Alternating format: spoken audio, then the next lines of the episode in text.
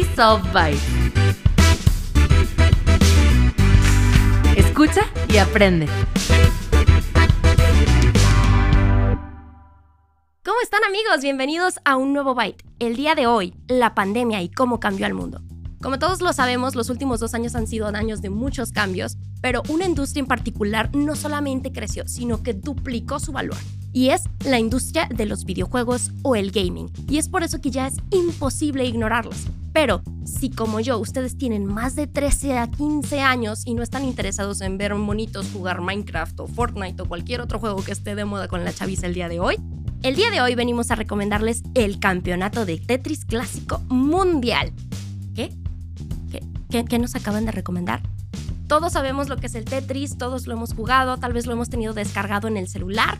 Y es por eso que el día de hoy venimos a invitarlos a ver este torneo súper cardíaco, súper emocionante, en donde vamos a ver la diferencia entre el Tetris moderno y el Tetris clásico.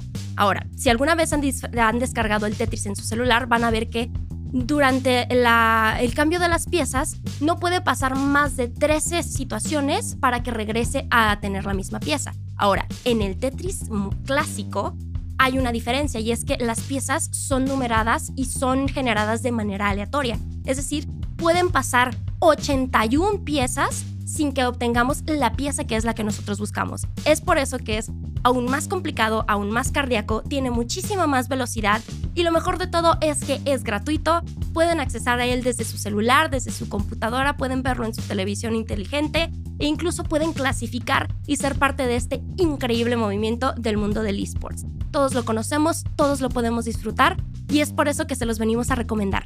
Si quieren más recomendaciones como esta o un poco de contenido diferente, síganos en redes sociales para más bytes.